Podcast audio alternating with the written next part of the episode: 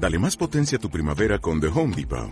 Obtén una potencia similar a la de la gasolina para podar, recortar y soplar con el sistema OnePlus de 18 voltios de Ryobi desde solo 89 dólares. Potencia para podar un tercio de un acre con una carga. Potencia para recortar el césped que dura hasta dos horas. Y fuerza de soplado de 110 millas por hora. Todo con una batería intercambiable. Llévate el sistema inalámbrico OnePlus de 18 voltios de Ryobi. Solo en The Home Depot. Haces más. Logras más.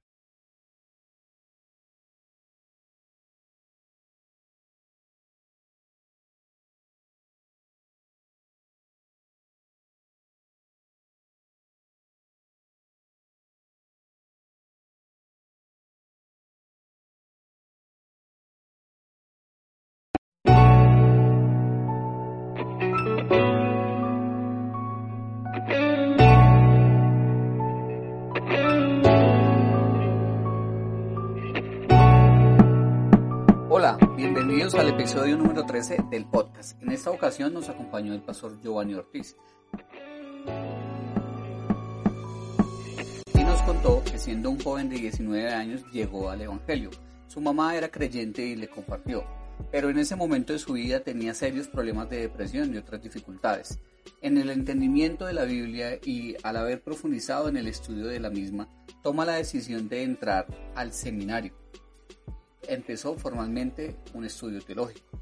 También allá conoció a un compañero el cual le compartió literatura de autores como Charles Spurgeon y Martin Joy Jones.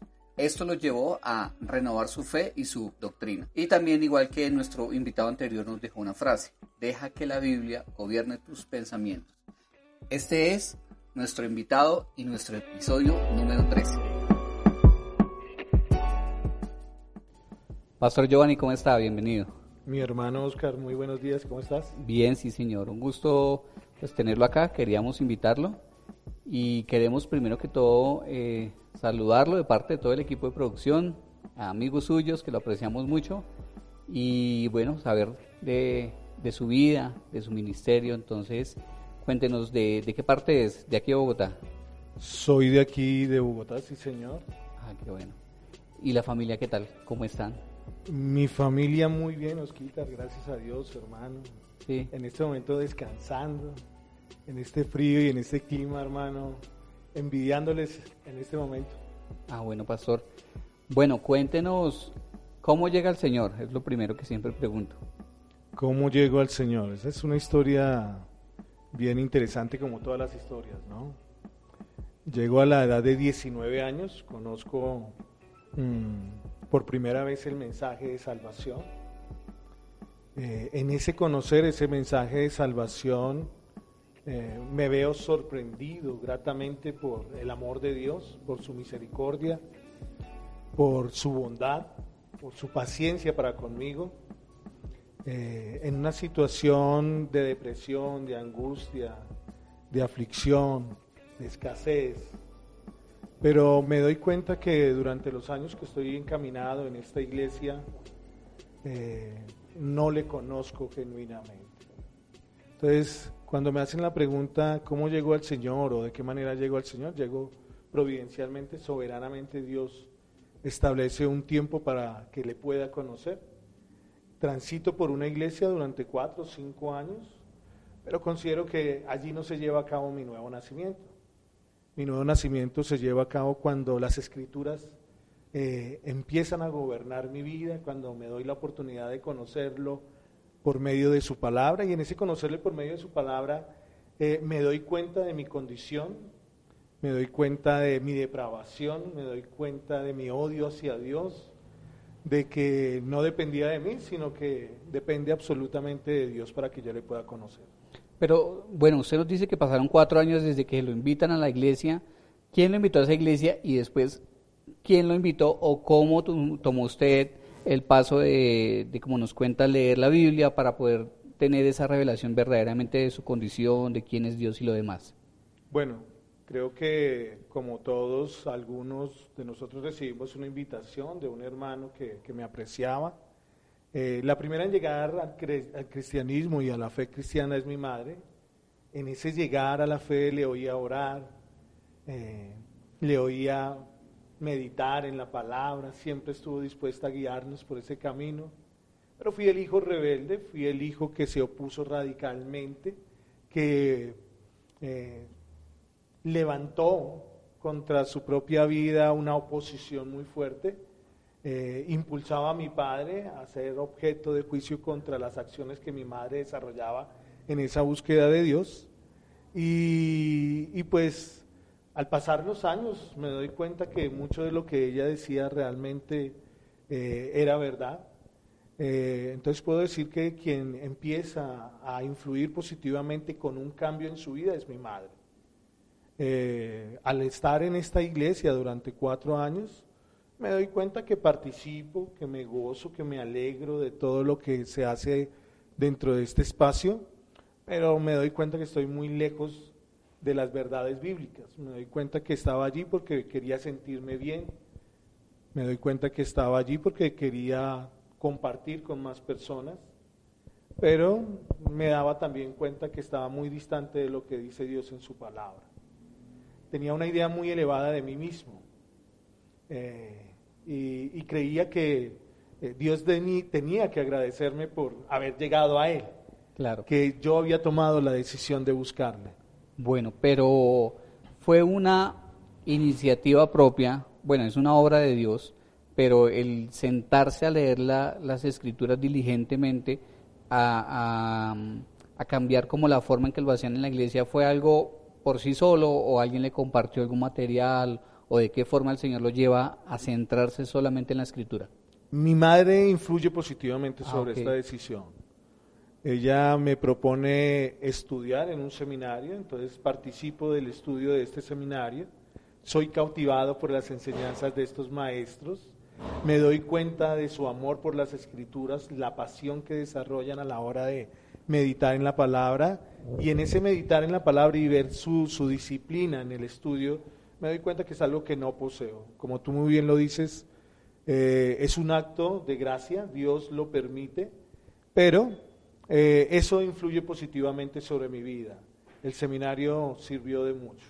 Pero bueno, después del seminario eh, y con la claridad de tomar en serio o de una forma diferente a Dios, continúa en la, en la iglesia donde inicialmente estaba con su familia o cambian de congregación o cómo No, eso fue, fue un, tema serio. Porque al darme cuenta que no estaba viviendo en conformidad a lo que enseñan las escrituras, eh, traté de alguna u otra forma de, de expresar estos pensamientos en los que consideraba que no estábamos caminando y, esto se volvió como, como, una piedra en el zapato. Entonces, eh, mi eslogan es, volvamos a las escrituras, vayamos a las escrituras, crezcamos a partir de lo que las escrituras dicen. Y pues encuentro que esto no es algo que le interese a la congregación en donde me encuentro. Eso me lleva de alguna u otra forma a salir de este lugar, porque la idea que se tiene de Dios estaba muy aislada y muy distante de lo que dice la palabra. Entonces duró allí cuatro, cuatro años y medio, pero después de este tiempo decido eh, caminar hacia un lugar donde considero la Biblia tenía mayor prioridad. Pero entonces ahí me surge una duda. Eh, si doctrinalmente el, el, seminario no estaba alineado con las convicciones de la iglesia, eh, ¿por qué él, su mamá lo impulsa a estudiar precisamente en ese seminario? Yo creo que Dios soberanamente mueve a mi madre, providencialmente Dios le utiliza. Ella no sabe, ella no entiende, ella sencillamente cree que, que, eso va a aportar para mi vida, pero ella no se alcanza a dimensionar, no se alcanza a imaginar cuál era el plan de Dios en ese momento para cada uno de nosotros. Eh, la que se ve sorprendida después de cada una de las enseñanzas que yo traigo a mi casa, eh, es ella. Y ella considera que yo estoy caminando por una línea muy delgada, muy peligrosa, porque lo que he aprendido en este lugar no se acomoda a lo que dice las escrituras y que de alguna otra forma yo estoy promoviendo en ese momento. Claro. Pero el estudio en el seminario fue interno o era, bueno, aquí en la ciudad con horarios y esto. Sí, fue aquí en la ciudad. También tengo que decir que estando dentro del seminario, eh, alguien influye positivamente para ir en, una, en un crecimiento en mi lectura, entonces me lleva a estudiar a algunos autores que impactan mi vida, aparte de las escrituras obviamente, y, y empiezo a caminar sobre una línea de pensamiento reformada. Entonces me doy cuenta que mucho de lo que enseña el seminario tampoco. Tampoco iba. En el episodio pasado con el pastor Álvaro Rivera, él nos contaba que precisamente la lectura de un libro fue lo que le marcó su vida cristiana y su vida ministerial, porque se sorprendió de ver que lo que había leído antes no coincidía ni con la escritura ni con este tipo de literatura. Y él nos mencionó un libro en específico, eh, No somos profesionales de, de John Piper. ¿Qué libro impactó su vida? Que haya dicho, esto me cambió y tomé esta línea. ¿Qué libro? Esa es una muy buena pregunta. ¿O qué autor? Charles Spurgeon. Charles Spurgeon. Charles Spurgeon, Martin Lloyd Jones. Son muchos los libros. Eh, John Piper, John MacArthur en su momento. Eh, pero básicamente libros que no son muy convencionales.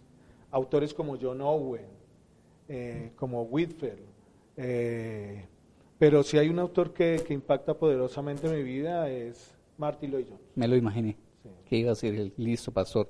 Bueno, y sale del seminario, se crea, me imagino que una, digámoslo así, una división en, en su casa en cuanto a la parte doctrinal. ¿Cómo se maneja eso? ¿Cómo lo lleva usted?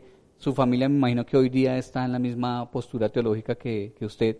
¿Y cómo es esa transición? No fue nada fácil. Eh, doy gracias a Dios que mi esposa, eh, mi hija y mis padres en ese momento pues eh, son muy dóciles a la enseñanza y logran comprender que estamos distantes de las escrituras.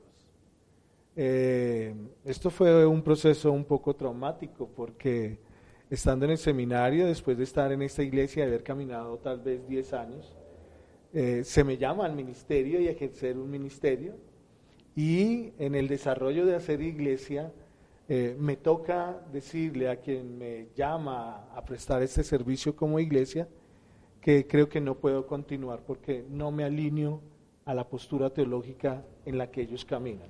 Entonces, si pudiera decirte que el tema con mi familia fue un tema muy sencillo, pero fue más un problema con la iglesia en su momento. Pero alcanzó a, a servir en el ministerio antes de decir, ya no puedo. Sí, tuvimos la iglesia por cuatro años Caminamos en la iglesia por cuatro años luchando, porque pues de alguna u otra forma se me pide que tengo que alinearme a sus posturas teológicas y digo que no puedo. En ese momento decido entregar la iglesia y caminar en, un crecimiento personal, eh, buscando y profundizando más en la palabra. Y desde ese día hasta aquí llevamos 12 años. 12 años. Caminando por una línea de pensamiento. Pero como dice usted, fue algo ya como un estudio personal, ¿en qué momento toma la decisión de el Señor me guía para comenzar una obra? Hay una doctrina que de alguna u otra forma impacta mi vida. Y es la doctrina de la predestinación o de la elección, la doctrina de los atributos de Dios, la soberanía de Dios. Eh, cuando me encuentro con estas doctrinas, Osquitar, hermano, me doy cuenta que estoy predicando y estoy enseñando algo que no es bíblico.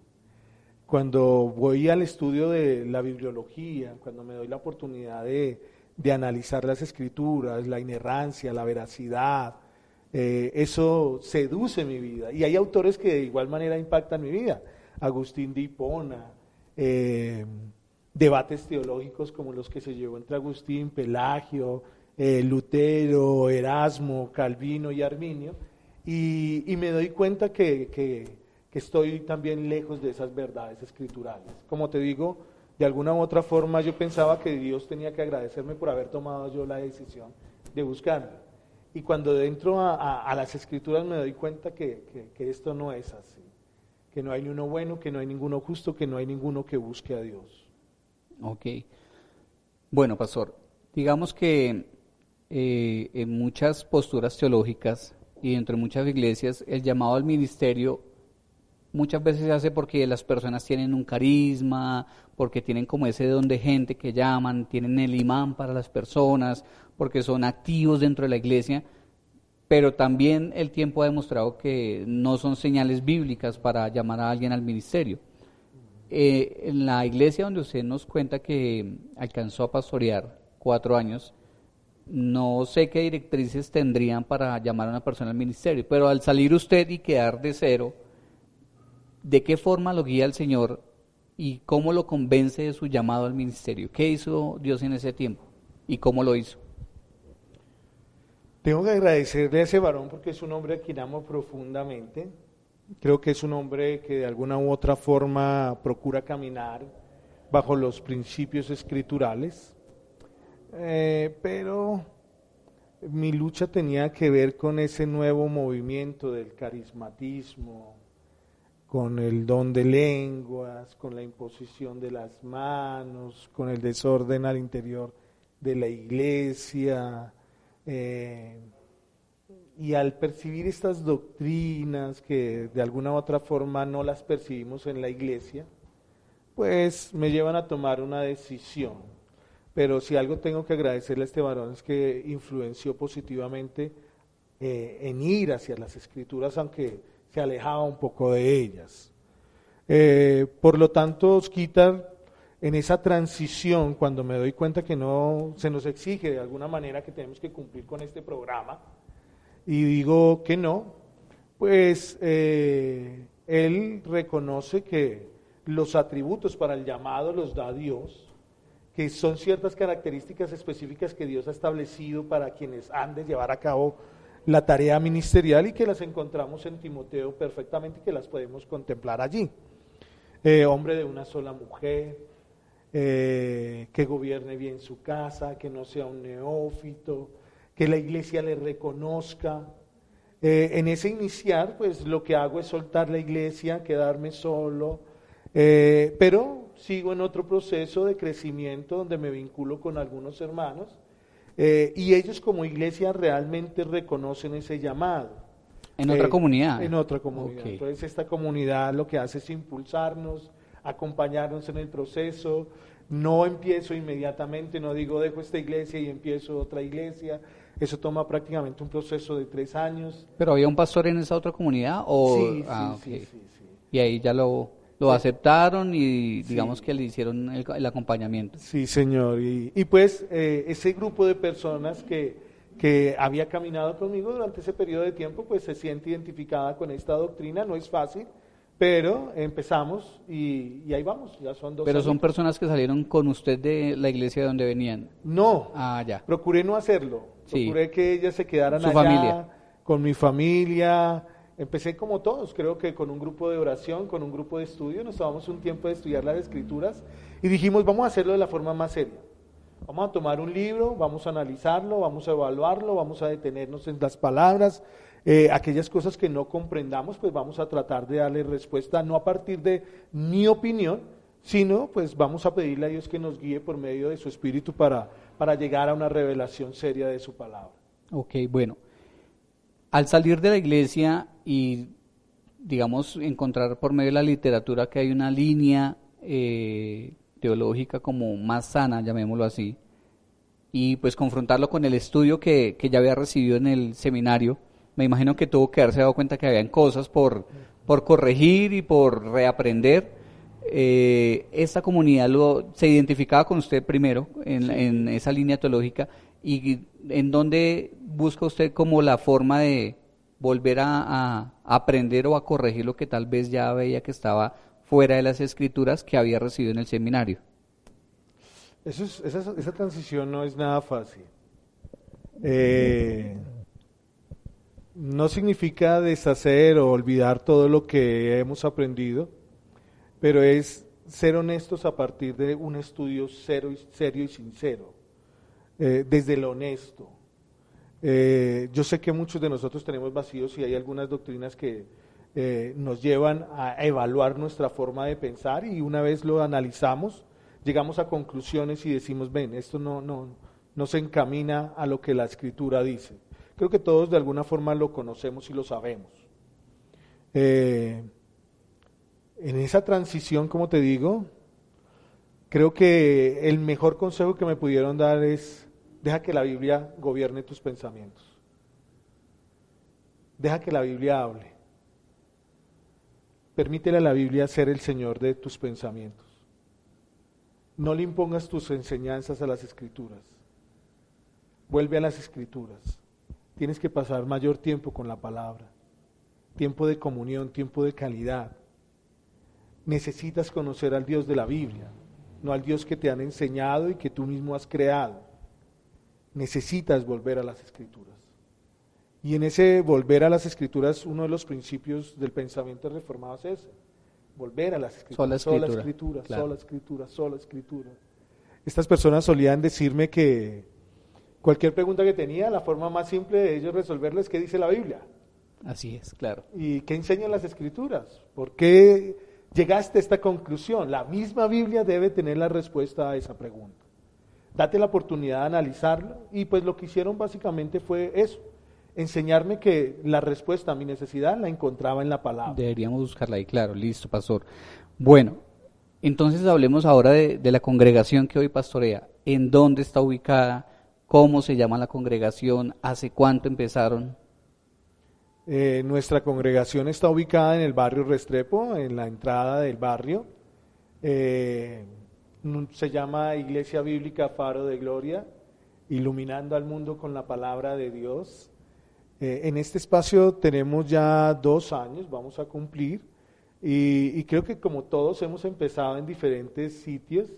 Eh, el primer lugar donde me tocó volver a empezar fue en la sala de mi casa, y poco a poco las personas iban llegando, poco a poco las personas se fueron identificando con ese pensamiento de solo escritura, y desde ese entonces hasta el día de hoy llevamos 10 años. 10 años desde que comenzó el estudio en la casa. Como iglesia. Ah, eh, en, mi casa duramos aproximadamente dos años, o sea que podemos decir que son dos años, pero cuando decidimos empezar a abrirnos, cuando empezamos a decir, vamos a darle la oportunidad a las personas de, conocernos, de hablar, eh, una de las formas que tenemos para acercarnos es, ¿tienes tiempo?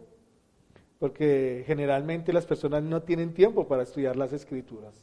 Entonces, cuando hacemos un estudio, lo que les decimos es, nos va a tomar un tiempo. Vamos a sentarnos, vamos a evaluarlo, vamos a analizarlo y por último vamos a llegar a una conclusión a partir de lo que la escritura pueda enseñarnos. Ok, bueno, pastor. Mm, bueno, cuando empezamos el podcast, eh, la idea era compartir dos temas principales. Uno es eh, el Evangelio y el otro, pues, la visión y el trabajo que realizan las diferentes iglesias. Y hablando del Evangelio en el episodio con el pastor Edgar Gómez, mencionábamos algunas doctrinas. Una de las personas que eh, ha escuchado el podcast un día me escribía que, que muy bueno, pero que habían algunos términos que ella no identificaba, que se sentía como, oiga, está hablando de cosas que aunque soy cristiana nunca había oído mencionar y, y específicamente doctrinas. Eh, también dentro de los episodios que ya publiqué, hablé sobre la teología bíblica, la teología sistemática y el evangelio.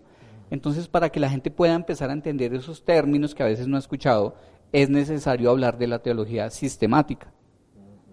La primera doctrina que uno estudia cuando ve teología sistemática es teología propia o la doctrina de Dios. ¿Qué opinión o qué nos puede usted compartir con respecto a a esa doctrina, ¿qué fue lo que cuando de pronto usted la estudió por primera vez le impactó su vida? Eh, teología propia o pura, una, una, expresión teológica dentro del mundo cristiano. Eh, su significado primero es el estudio de Dios.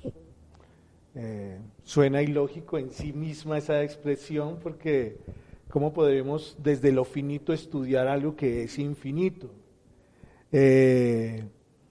Tratar o creer que podemos llegar a una conclusión total de la persona de Dios es equivocado.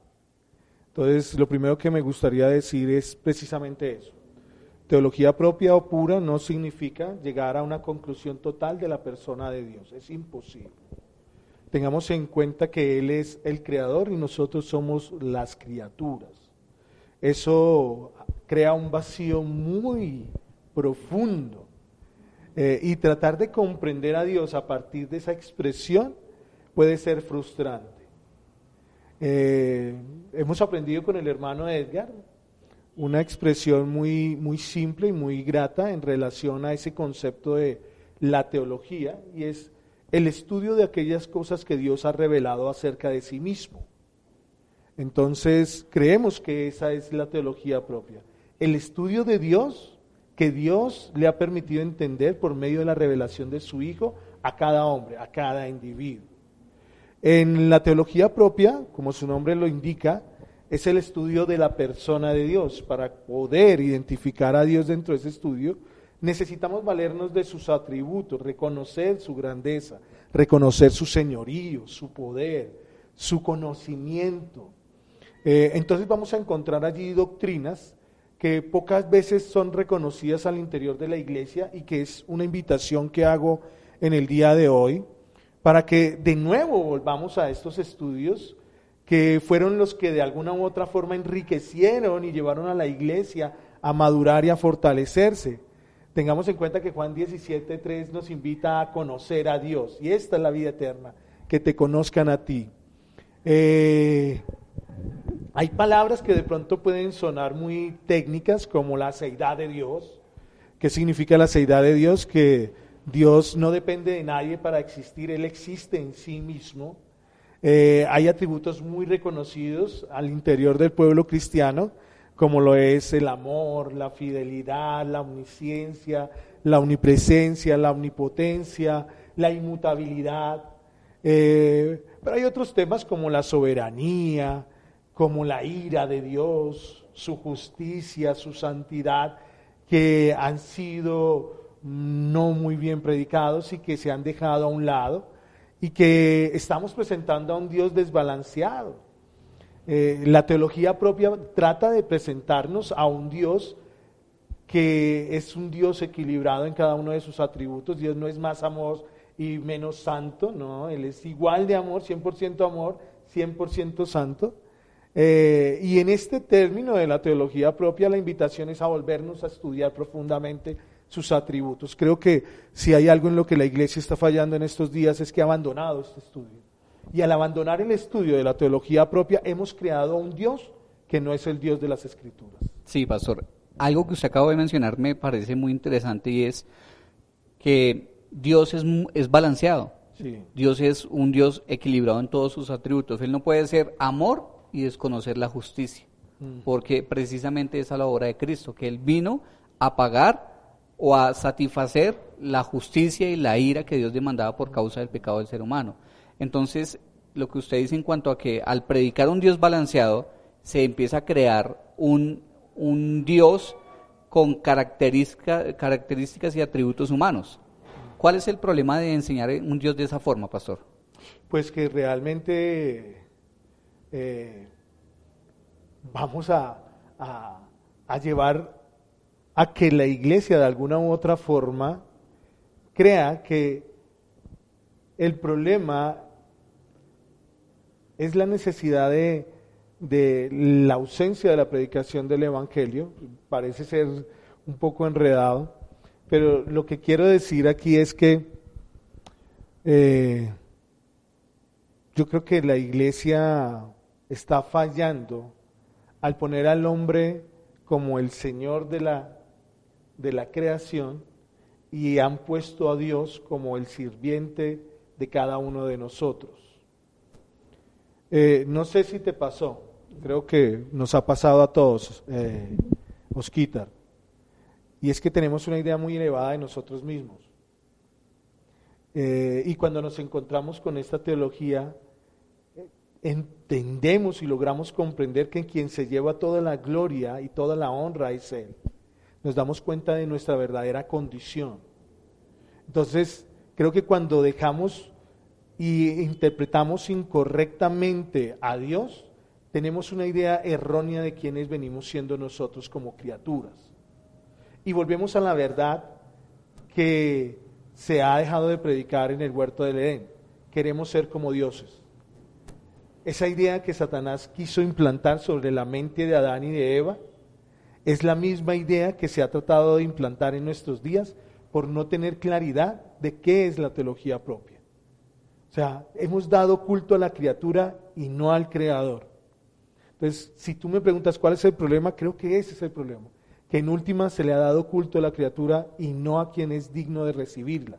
Solamente hay uno digno y es Dios. Claro, como algunos predicadores hoy en día que enseñan que somos dioses pequeños, ¿no? eso es una equivocación terrible. Y otra cosa que pensaba ahorita, es que cuando, cuando, no, cuando no tenemos bien clara eh, la teología propia, pues desconocemos quién es Dios. Y muchas veces, eh, en algún tiempo eh, donde yo me congregaba hace unos años, nos enseñaban, por ejemplo, que Dios y el ser humano son parceros y son amigos, y en, esa medida de revelación que hay en esa enseñanza, pues creemos que Dios está de alguna forma, sabemos que es Dios, pero creemos que podemos tener una relación jocosa con Él, como hace un año pasó con una serie de eventos em, en donde pastores y predicadores demandaban cosas de Dios. Alguna mujer eh, mencionó tal vez eh, en una oración que hacían por un hermano que, estaba en, en, enfermedad en ese momento, em, que le decían a Dios, yo no acepto un no de parte tuya a mi petición. Sí. Y eso es una agresión y un desconocimiento total de quién es Dios. Esos son problemas que, hoy en día la, iglesia tiene por falta de una claridad, ¿verdad? Por eso digo que el problema radica en que estamos creyendo que la criatura es superior al creador. O sea, le estamos dando culto a la creación y cuando hablo le estamos dando culto a la creación, lo que estoy tratando de decir es que le estamos dando culto al hombre en sí. O sea, quien se lleva la gloria y quien determina qué cosas tienen que pasar, no es Dios, es el hombre. Por eso estas personas se atreven a decir, se atreven a ordenarle a Dios que haga ciertas cosas porque ellos consideran que eso es lo que Dios tiene que hacer. Eh, y nos distanciamos radicalmente de ese pensamiento. Creemos que todo lo que pasa en el universo está bajo el gobierno de Dios, que no hay nada que se salga de su principio, de, lo que Él ha establecido, de lo que Él ha decretado. Nosotros como criaturas no decretamos, nosotros nos sujetamos a su voluntad. Por ejemplo, hay un pasaje que está en Daniel 4:35, ¿no? Que dice que Dios es soberano sobre todas las criaturas y Él hace como quiere y no hay quien le diga, ¿tú qué estás haciendo? O el famoso pasaje de la vasija y, el alfarero, ¿no? Sí. Él hace y, deshace como quiere. Pero ese tipo de pasajes a veces son pasados por alto en, el cristianismo. ¿Cómo, ¿Cómo nos ayuda la teología propia a aterrizarnos, a colocarnos en el lugar que nos corresponde? Porque parte del problema que usted menciona es que creemos que la Biblia se trata de nosotros y que la Biblia tiene el propósito de mostrarnos cómo Dios nos quiere dar, como si Él fuera un sirviente de alguna forma así. Sí, eh, eh, esa apreciación me encanta. A veces creemos que el personaje principal de las escrituras es el hombre. Y abrimos la Biblia y nos encontramos que el primer versículo de las escrituras nos habla de Dios. En el principio creó Dios los cielos y la tierra. Y concluye en Apocalipsis diciendo, ven pronto ven pronto, Señor. Eh, yo creo, Osquitar, que, que, el problema es que la teología propia, al no ser considerada, al no ser tenida en cuenta, eh, nos está llevando a desconocer lo que Dios mismo dice a través de su palabra. Él nos hace una invitación de volvernos a su palabra, de meditar en su palabra, de dejar que la palabra sea quien gobierne nuestros pensamientos y nuestras acciones. Entonces, creo que la teología propia tiene el propósito de mostrarnos realmente quién es Dios, quiénes somos nosotros como criaturas y de alguna u otra forma contemplar uno de los eh, eslogan de, la reforma y es que... Solideo Gloria. Solideo Gloria. Dios debe ser glorificado. Eh, y eso es lo que me encantó del movimiento en el que nosotros caminamos. Y cuando hablamos de movimiento no estamos diciendo que, nos que, que todo aquel que no piense como nosotros es considerado hereje, o, no, no, no. Sino que este movimiento o este grupo de individuos como tú, como yo y como las personas que hacen parte de nuestras congregaciones solamente tienen en mente un propósito y es glorificar a Dios. El fin principal del hombre es glorificar a Dios. Eh, en esto aprendemos términos como sinergia. Eh, la sinergia nos enseñaba que yo le ayudaba a Dios en la obra de la salvación, que para poder Dios actuar en mi vida yo tenía que poner un cierto porcentaje y ayudarle a Él para poder yo acercarme a su presencia. Eh, esta doctrina me permitió entender que no es así. Y hoy declaro un pensamiento monarquista. Dios salva. Quien se lleva la gloria y la honra en el proceso de la salvación es Dios. Charles Spurgeon suele decir que el alfa y el omega de la salvación es solamente Dios. Le corresponde solamente a Él. Y eso es una ventaja que tiene la escritura en sí misma y tiene la doctrina de la teología propia, que nos aclara verdaderamente la posición de Dios con todos sus atributos, lo coloca de una forma eh, pues elevada con respecto a, la posición del hombre y al hombre a su vez hace lo contrario, lo humilla y lo coloca en el lugar donde deberíamos eh, estar. Hablando antes de, empezar aquí en la entrevista, usted me mencionaba algo que, le quiero preguntar y venía también un, pasaje que está en Gálatas, em, donde Pablo dice que Dios tuvo a bien revelar a su Hijo Jesucristo en su corazón. También encontramos en otro pasaje que creo que es tal vez tesalonicenses, donde dice que eh, Dios se le reveló a una mujer en su corazón, o sea, Jesucristo se le reveló. que, en hechos. Señor. Lidia. En Lidia, hechos. en hechos. Bueno, ok. Eh, entonces, ¿qué papel juega Jesucristo en la teología propia? Todo, todo, todo, todo. A ver, Juan 1.18 nos dice que la única forma de conocer al Padre es por medio de Jesucristo. A Dios nadie le ha visto, a Dios nadie le conoce. Y la forma que Dios estableció para que nosotros pudiésemos conocer su divinidad es por medio de Jesucristo. Sin Jesucristo no hay teología propia. La teología propia gira en torno al nombre de Jesucristo.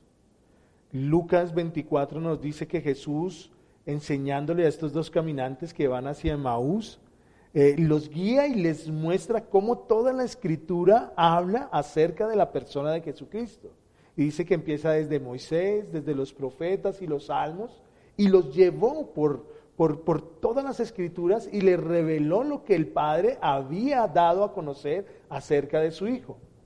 Felipe, yo sé que tú lo recuerdas, Señor, muéstranos al Padre. Y Jesús le dice, ¿cómo así, Felipe? Llevas tanto tiempo de estar caminando conmigo y no te has dado cuenta que el Padre y yo somos uno solo. Claro.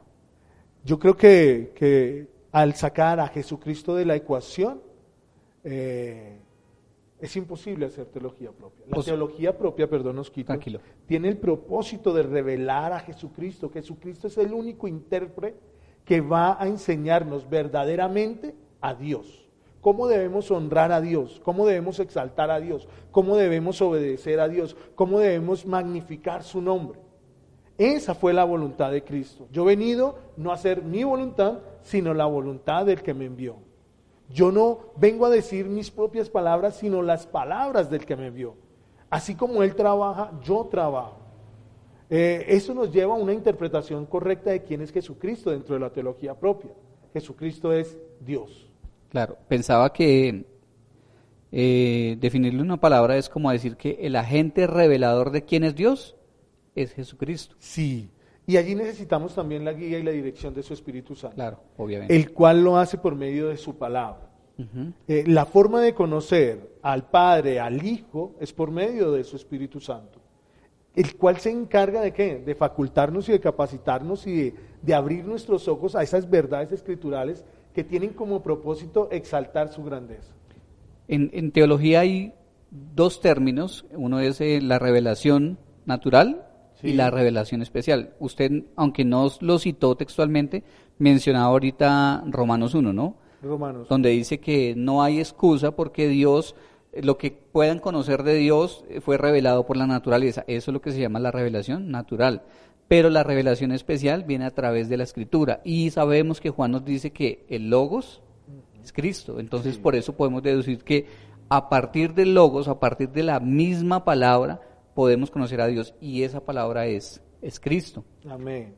Tú citas algo muy importante en Romanos 1 y es que tanto Romanos 1 como Romanos 2, Romanos 3 nos muestra que ninguno de nosotros tenemos excusa delante de Él porque todo lo que Dios necesitó revelar acerca de su persona lo ha revelado por medio de la naturaleza o por medio de su palabra escrita. Absolutamente, todos estamos bajo la revelación de Dios y bajo el juicio si no obedecemos a esa revelación.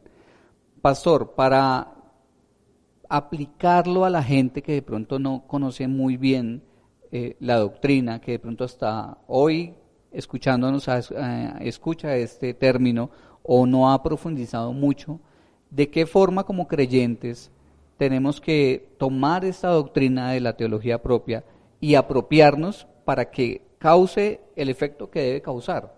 De qué forma podemos eh, aplicar ese conocimiento de quién es Dios y cómo llevarlo como un ejercicio para nuestra vida. En la aplicación, la aplicación, en primer lugar, tiende a humillarnos, a reconocer su grandeza. Vamos a, citar uno de sus atributos, la seidad de Dios. Dios no depende de mí para existir. ¿A qué me lleva ese, ese atributo? A reconocer que dependo de Él para poder existir. La soberanía de Dios. Todo depende de Él y debo comprender que cada situación vivida, cada experiencia que Dios me ha permitido tener en, su, en mi vida, tiene un propósito y es su propia gloria. Nada pasa por cuestiones del azar. Dios está en control absoluto de todas las cosas. Mi cabello cae porque Dios quiere que cae.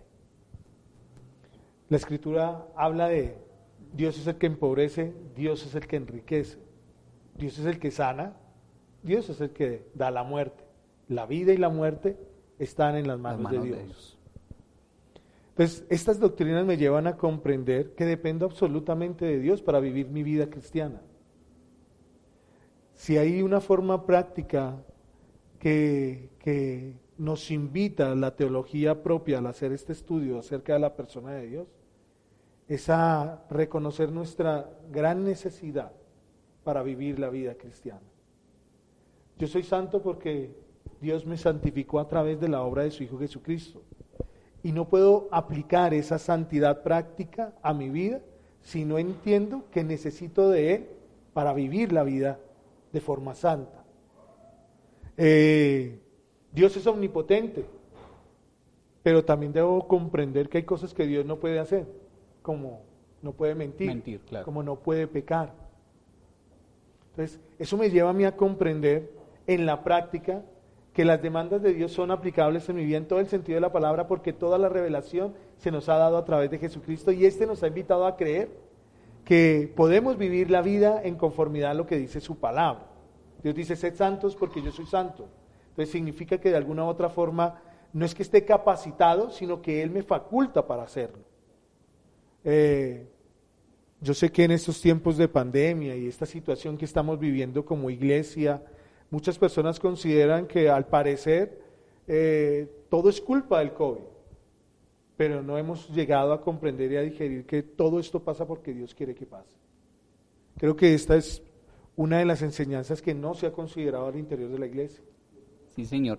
Quiero que profundicemos en eso, porque mm, efectivamente algo de lo que menos se habla o ha ignorado la iglesia a veces voluntariamente es precisamente que esta situación mundial Dios la permitió. O sea, tenemos que recordar, por ejemplo, el libro de Job.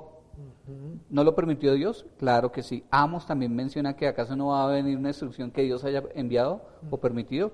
Es claro. Y hablando de los atributos de Dios, quisiera que habláramos un poquitico más de la soberanía.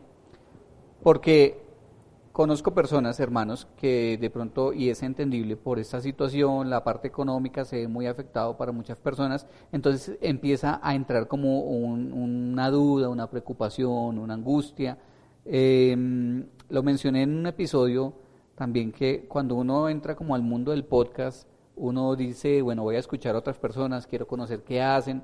Hay un hermano en Cristo que hace un podcast y en los últimos episodios ha venido notándose en él como una preocupación y una angustia en su parte financiera porque lo menciona muchas veces, él tenía planes, tenía viajes, tenía eventos y al parecer él se sostiene del ministerio. Al quedar todo cancelado, está en cero, pero se ve mucho la preocupación.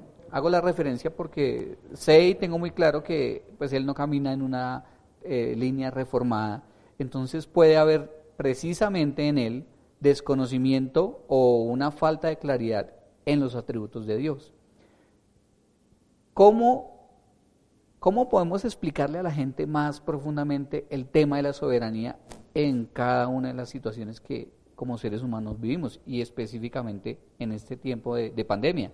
Bueno, la soberanía de Dios está explícita e implícitamente en todo lo que nosotros hacemos. Eh, ¿Qué significa ser soberano? Significa, en mis palabras, y creo que muchos hemos llegado a esa conclusión, que Dios hace lo que quiere, cuando quiere, como quiere, donde quiere, con quien quiera. Eh, cuando nosotros logramos entender eso, podremos llegar a la conclusión que todo lo que pasa en este mundo físico y espiritual es permitido por Dios. Y tú citas el caso de Job. Eh, vemos que la riqueza y la pobreza dependen totalmente de Dios. Vemos que Dios es el que prospera y vemos que Dios es el que empobrece. El tema es que se nos ha enseñado que Dios quiere solamente enriquecernos, que Dios solamente quiere sanarnos, que el sufrimiento no hace parte del proceso de Dios en la edificación del cuerpo de Cristo. Y sufrir es una idea que no se concibe dentro del pensamiento actual, dentro de muchos eh, gremios cristianos. Pero cuando hablamos de la soberanía de Dios, nosotros entendemos que es una escuela necesaria que Dios muchas veces permite el sufrimiento para identificarnos con la obra de Jesucristo. Entonces, cada situación vivida está bajo el control de Dios. Vamos a tomar el ejemplo de Jesús. Jesús dice, yo sé cuándo ha llegado mi día. Eh, ustedes no me pueden tomar todavía porque mi hora no se ha cumplido. Y vamos a encontrar este, esta palabra recurrentemente. La hora de Cristo no ha llegado, mi hora no ha llegado, mi hora no ha llegado. Él sabía que había una hora determinada y establecida por Dios. Y en ese entenderlo, nosotros también deberíamos entender que cada situación, vivencia y experiencia vivida en nuestras vidas es gobernada por Dios. No hay nada que se salga de su cauce. Si Dios lo permite, es porque de alguna u otra forma tiene un propósito para cada uno de nosotros. Creo que la disciplina que estamos viviendo en este tiempo es necesaria para que nosotros como pueblo de Dios aprendamos a reconocer cuál distante nos hemos apartado y cuál lejos estamos de Dios. Yo creo que es hora de volver a las escrituras. Yo creo que es hora de, invitar al pueblo al arrepentimiento. Yo creo que la invitación cuando emprendemos esta tarea y tomamos la decisión de enseñar los atributos de Dios es que el pueblo pueda darse cuenta que literalmente no estamos viviendo en conformidad a lo que Dios dice en su palabra. Dios es soberano. Y si hoy estás pasando necesidad es porque algo Él quiere permitir en tu vida y alguna lección tiene para ti a través de cada una de estas situaciones.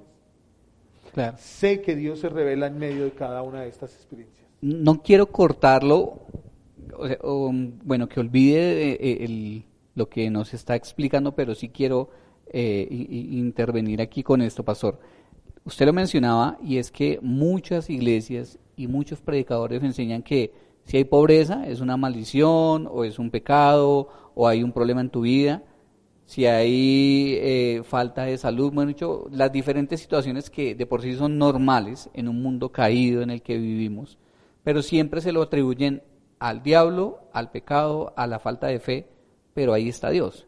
Sí, ahí está Dios. Dios está gobernando sobre eso. Entonces, eh, ¿por qué se nos ha enseñado eso? Porque estamos lejos de las escrituras. Porque no se nos ha enseñado a amar la palabra, a ser gobernado por las escrituras. Eh, hoy nuestra línea de pensamiento gira en torno a lo que yo pienso, a lo que la psicología nos ha enseñado. Hoy creemos que lo verdaderamente importante es la revelación que yo logre encontrar lejos de las escrituras. Y estamos considerando que las escrituras no son suficientes. Creo que el problema actual de la iglesia es que se ha apartado de la palabra de Dios. Y, la Biblia dice que en los últimos tiempos van a haber maestros conforme a las concupiscencias del corazón de cada uno. Y eso es algo como para que la gente que nos pueda escuchar reflexione. ¿Qué tan verdad es lo que estoy escuchando que me hace sentir cómodo y que se supone me está dando una guía, pero qué tan alineado está en verdad a las escrituras, porque muchas veces queremos escuchar lo que nos conviene y, a ese lado es que prestamos el oído. Entonces, pues sigamos eh, con el tema de la soberanía. ¿De qué forma yo como creyente que siempre he percibido a Dios de, de la forma en que yo creía o la que yo quería, ¿Cómo someto mi corazón, mi entendimiento, mi fe a un Dios soberano? ¿Cómo la, escritura me guía a eso? La escritura me da paz, me da confianza, me permite entender que cualquier situación o experiencia vivida tiene un muy buen propósito. Cuando leemos Romanos 8:28 decimos, todas las cosas nos ayudan a bien a los que le amamos, a los que le conocemos. Ni la muerte, ni la vida, ni ninguna situación vivida nos podrán separar del amor de Cristo. Allí no hay promesa de prosperidad, no hay promesa de sanidad, no hay promesa de no ser perseguidos. Por el contrario, lo que se nos enseña allí es que a pesar de cada una de estas situaciones vividas, nosotros tenemos la seguridad de que quien está sobre nosotros es superior a cada una de ellas. Entonces, ¿qué nos enseña la soberanía de Dios? Nos enseña eso, a descansar en que Dios está en control absoluto de cada situación vivida y que si Él la permite es para nuestra edificación. Pero no debemos olvidar lo realmente importante. Y es que aun cuando la iglesia es edificada, el nombre de Cristo es el que debe ser glorificado. Exacto. Y el pasaje que usted mencionó de Romanos también dice que a los que Él llamó conforme a su voluntad. Tenemos que entender que de pronto de las personas que nos puedan escuchar, tal vez no todos son del Señor, tal vez no todos son salvos hoy en día. ¿Cómo? Porque para un creyente, esta promesa es para un creyente, ¿ah? conforme a los que Él llamó, eh, todas las cosas van a obrar para bien. Hay personas que de pronto no, eh, no le pertenecen al Señor, no han em, puesto su fe en la obra de Cristo pero cómo guiarlos a ellos para que esa soberanía y ese ejercicio de, control total en su vida sea aplicable a esas personas. ¿Cómo deberíamos, como, yo como no creyente, cómo debería obrar en base a, a esas promesas y a la soberanía de Dios? Bueno, es imposible. O sea, es imposible. ¿Qué es lo primero que debería hacer una persona? Hay una expresión que me encanta mucho en, el libro de Jeremías. Y es que él hace una oración, hace un ruego. Y ese ruego es, conviérteme y seré convertido. Eh, es, cuando digo que es imposible entender estas verdades, o cuando digo que es imposible disfrutar de las promesas de Dios, es porque la única forma para que esto sea posible es naciendo de nuevo. Necesitamos de la intervención soberana de Dios para poder disfrutar de cada una de las promesas que Dios ha establecido en su palabra. Lo que ellos necesitan entender es que están muertos en sus delitos y pecados.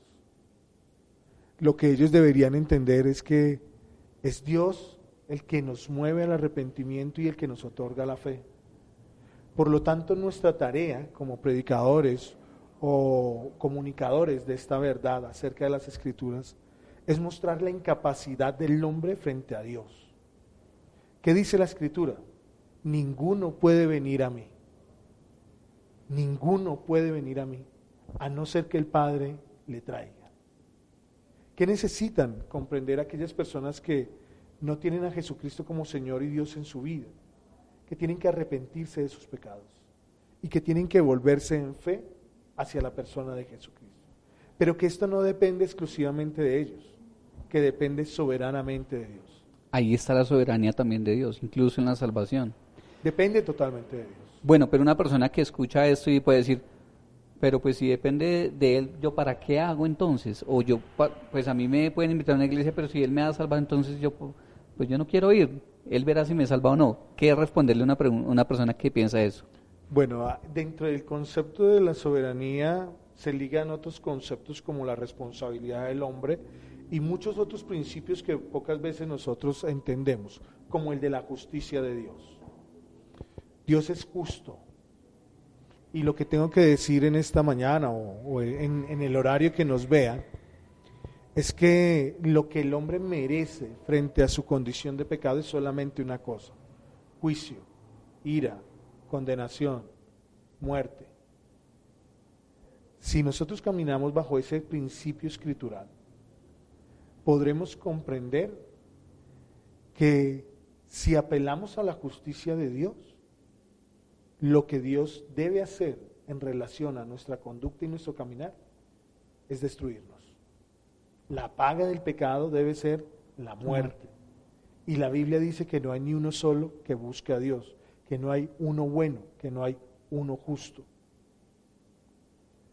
Oscar, para estas personas será imposible entender estas verdades. Y lo que tenemos que decirles es que necesitan ir a las escrituras. Mi consejo, juzguenlas, atáquenlas, presionenlas, escudriñenlas, léanlas, observenlas detenidamente y rueguen a Dios para que Dios les salve. No sé si recuerdas al inicio de esta conversación que yo decía que yo creía que Dios dependía de mí para ser salvo. Bueno, eso es lo que le estamos diciendo a estas personas cuando ellos no logran entender su verdadera condición delante de Dios. El hombre está imposibilitado. A menos de que Dios intervenga, nosotros no podremos alcanzar la salvación. Ok, y la Biblia dice que Él tiene misericordia de, quien quiere tener misericordia. La soberanía, la soberanía de Dios opera como Él quiere y cuando Él quiere.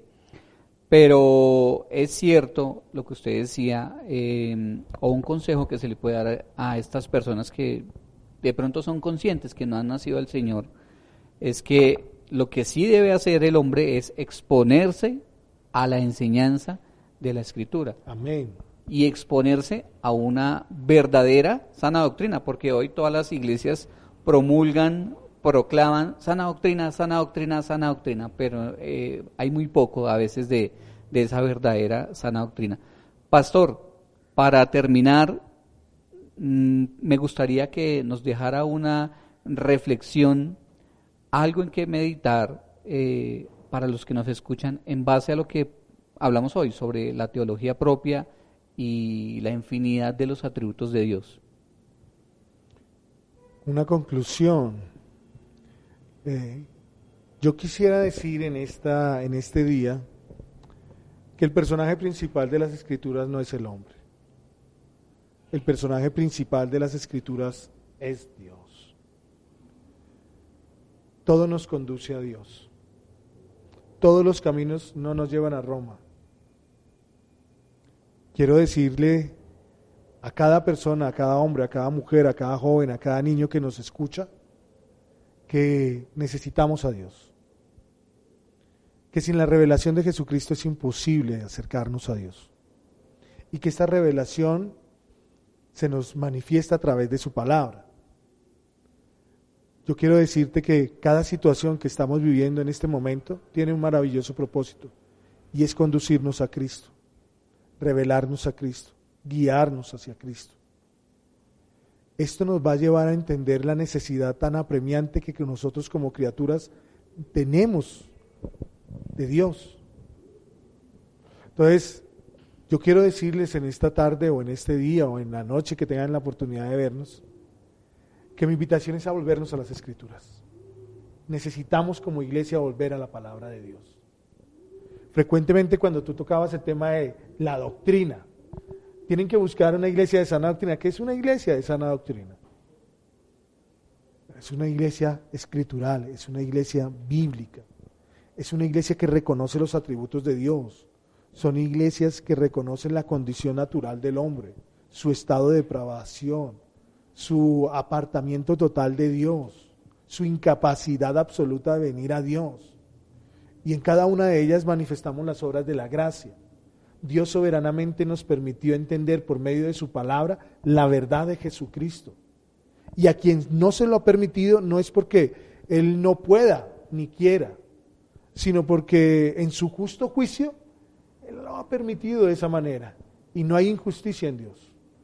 Entonces, quitar mi hermano, eh, el consejo es volver a las escrituras. Necesitamos conocer al Dios de la Biblia. Ese es mi consejo. Ok, pastor. Bueno, muchas gracias, pastor, por eh, habernos acompañado, por haber hablado de, este primer tema que queríamos compartir dentro de la teología sistemática. Eh, por su, su consejo y esperamos poderlo tener para otros episodios y seguir edificando el cuerpo de Cristo, pastor. Muchas gracias, Osquitar. Fue un tiempo muy, muy agradable, de gran bendición. Espero que este mensaje pueda servir de edificación para la iglesia. Eh, gracias al grupo de trabajo que está detrás de, todo esto, que es un maravilloso grupo. Son hermanos a quienes amamos profundamente. Eh, gracias, hermano, y espero que esto pueda servir, como lo he dicho, de de edificación y que, tengamos la oportunidad de crecer, que podamos volver de nuevo a las escrituras y que podamos crecer a través del estudio de esto. Vale, pastor, muchas gracias. Gracias a ti, Osquita. Y, a todos los que nos escuchan, muchas gracias de nuevo por acompañarnos.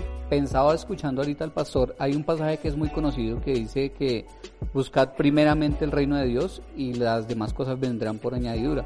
Esas cosas a las que se refiere la escritura no necesariamente son riquezas y seguridad y todo lo que deseamos, pero Dios soberanamente si lo buscamos, como decía el pastor, volvemos a las escrituras, Él va a operar con las cosas añadidas conforme a su voluntad. Queremos invitarlos a que profundicen en la Biblia, que como decía el pastor, volvamos a las escrituras y que nos sigan acompañando en próximos episodios, que compartan